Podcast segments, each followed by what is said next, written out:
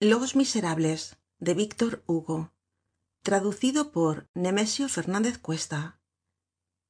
Tomo v libro tercero. Capítulo x la vuelta del hijo pródigo de su vida. A cada vaivén del carruaje una gota de sangre caía de los cabellos de mario. Era noche cerrada cuando llegaron al número de la calle de las monjas del calvario fue el primero que bajó y después de cerciorarse de que aquella era la casa que buscaba levantó el pesado aldabon de hierro de la puerta-cochera que figuraba segun el estilo antiguo un macho cabrío y un sátiro frente á frente y le dejó caer con fuerza. Entreabrióse apenas la puerta y javert la empujó. El portero apareció á medias bostezando entre dormido y despierto con una vela en la mano. Todos dormian en la casa.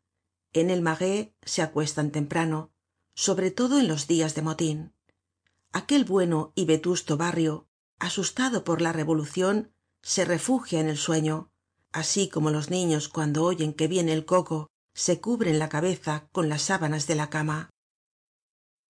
Juan valjean y el cochero sacaron á mario del carruaje sosteniéndole el primero por los sobacos y el segundo por las corvas. Mientras así le conducian juan valjean introdujo la mano bajo los vestidos rotos del joven le tocó el pecho y se cercioró de que el corazon latia aun y hasta de que latia con alguna menos debilidad como si el movimiento del coche hubiera determinado en él cierta renovacion de la vida. Javert interpeló al portero con el tono propio de los dependientes del gobierno tratándose del portero de un faccioso. Vive aquí uno que se llama gillenormand vive. Qué le quereis le traemos á su hijo. Su hijo dijo el portero atónito. Está muerto.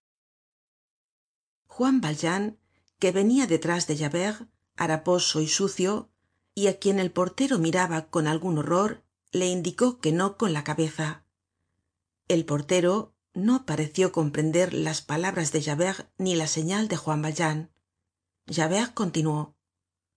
Fué á la barricada y ahí le teneis a la barricada esclamó el portero. Se dejó matar. Id á despertar á su padre el portero no se movia id de una vez y añadió mañana habrá aquí entierro.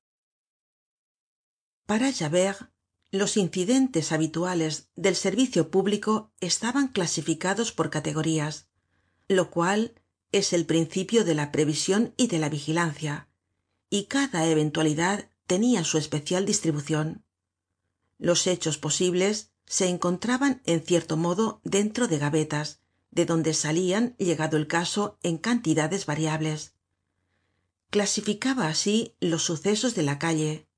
Ruido motin carnaval entierro. El portero se limitó á despertar á basco basco despertó á nicolasa y nicolasa despertó á la señorita gillenormand. En cuanto al abuelo dejósele dormir calculando que sabria harto pronto aquella desgracia. Subióse mario al primer piso sin que nadie se impusiese de ello en las demás partes de la casa y se le colocó en un canapé viejo de la antecámara del señor gillenormand. Mientras que basco iba á buscar un médico y nicolasa abria los armarios de la ropa blanca juan valjean sintió que javert le tocaba en el hombro. Comprendió y bajó seguido del inspector de policía. El portero los vio partir como los habia visto llegar con una somnolencia estúpida.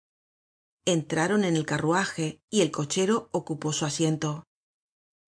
Inspector javert dijo juan valjean concededme otra cosa cuál preguntó con dureza javert.